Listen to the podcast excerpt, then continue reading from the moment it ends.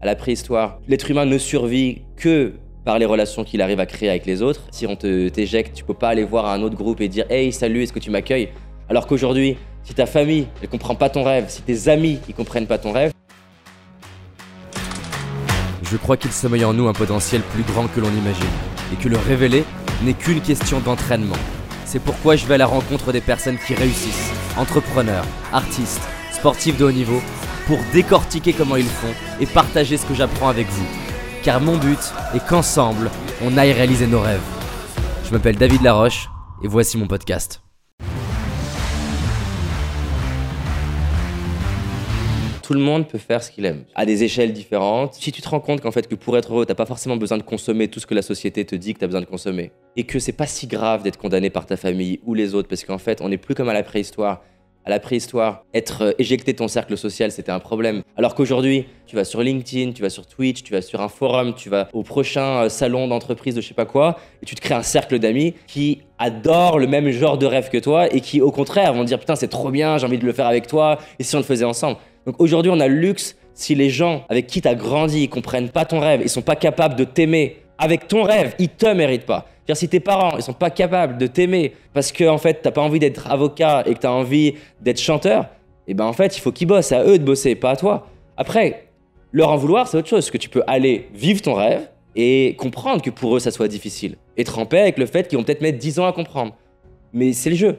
Mais en tout cas, pas se subordonner, pas se plier au fait que ben, mes parents, ils ont, c'est normal, avec leur histoire, leur enfance, leur éducation, ils ont créé une préconception de ce que c'était la vie et la réussite. C'est leur préconception. Je peux apprendre d'eux, prendre ce qui me parle, construire ma vie. Ça ne veut pas dire que je dois tout condamner et faire le rebelle et dire ah, tout est nul chez mes parents. Il y a forcément des choses intéressantes.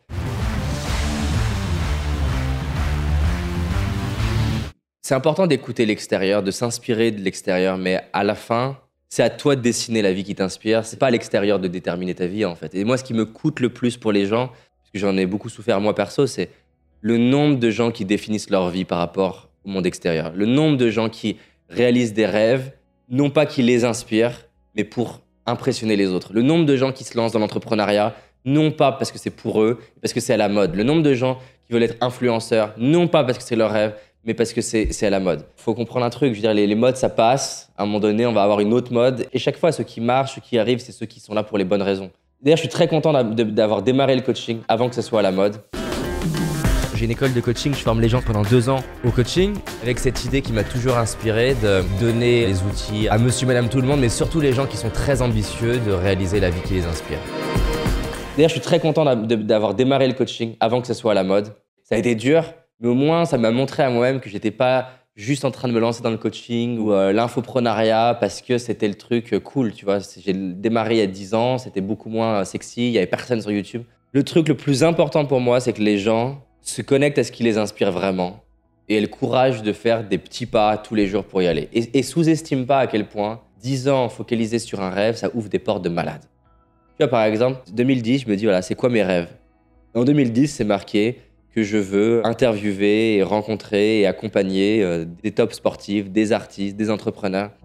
Ça m'a pris plus de temps que j'imaginais, mais c'est un truc de malade le pouvoir d'un rêve qui t'inspire vraiment et que tu me demandes c'est quoi mon rêve, c'est toujours le même. Et en fait, pour arriver vers ce rêve, j'ai fait tellement de petits pas, interviewer des gens beaucoup moins connus, euh, améliorer euh, notre prod, me remettre en question, trouver les meilleures questions, améliorer ma notoriété. Il y a tellement, tellement de choses que j'ai fait pour aller vers ce rêve les gens se rendent pas compte à quel point, quand tu joues non pas sur un an, mais tu joues sur dix ans, il y a de la magie qui est possible. Franchement, j'adorerais pouvoir faire venir le David de 15 ans et lui dire juste, regarde, regarde ce qui est possible avec du travail tous les jours, avec des défis tous les jours. J'aimerais vraiment pouvoir parler au David de 15 ans, de lui dire, regarde ce qui est possible à partir du moment où tous les jours tu fais un truc qui te fait peur.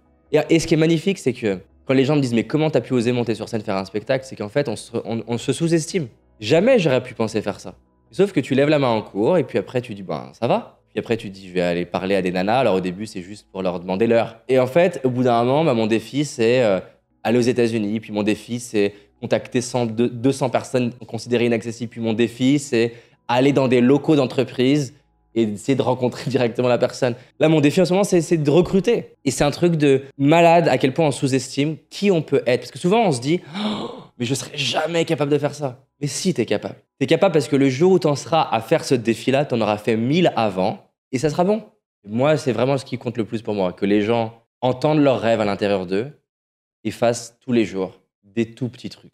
Lire, se former, se créer un réseau, économiser pour ça. Et c'est un truc de malade la vie que tu peux te créer, franchement. J'espère que tu as aimé ce podcast. Si c'est le cas, abonne-toi pour que je puisse te partager d'autres stratégies pour réussir tes rêves et tes projets. Laisse-moi un 5 étoiles, ça me ferait vraiment plaisir. Et si tu as envie d'aller plus loin, j'ai réalisé une vidéo qui s'appelle Les 5 erreurs que font la majorité d'entre nous et qui va causer l'échec de nos projets, nos rêves et notre réussite. En sachant qu'une seule de ces erreurs va t'empêcher de réussir et d'être pleinement heureux. C'est une certitude. C'est une vidéo gratuite, en tout cas pour l'instant, et pour la trouver, tape dans Google David Laroche, les 5 erreurs cadeaux. David Laroche, les 5 erreurs cadeaux. Et tu vas tomber dessus. Je te dis à très vite pour un prochain podcast, et on avance ensemble.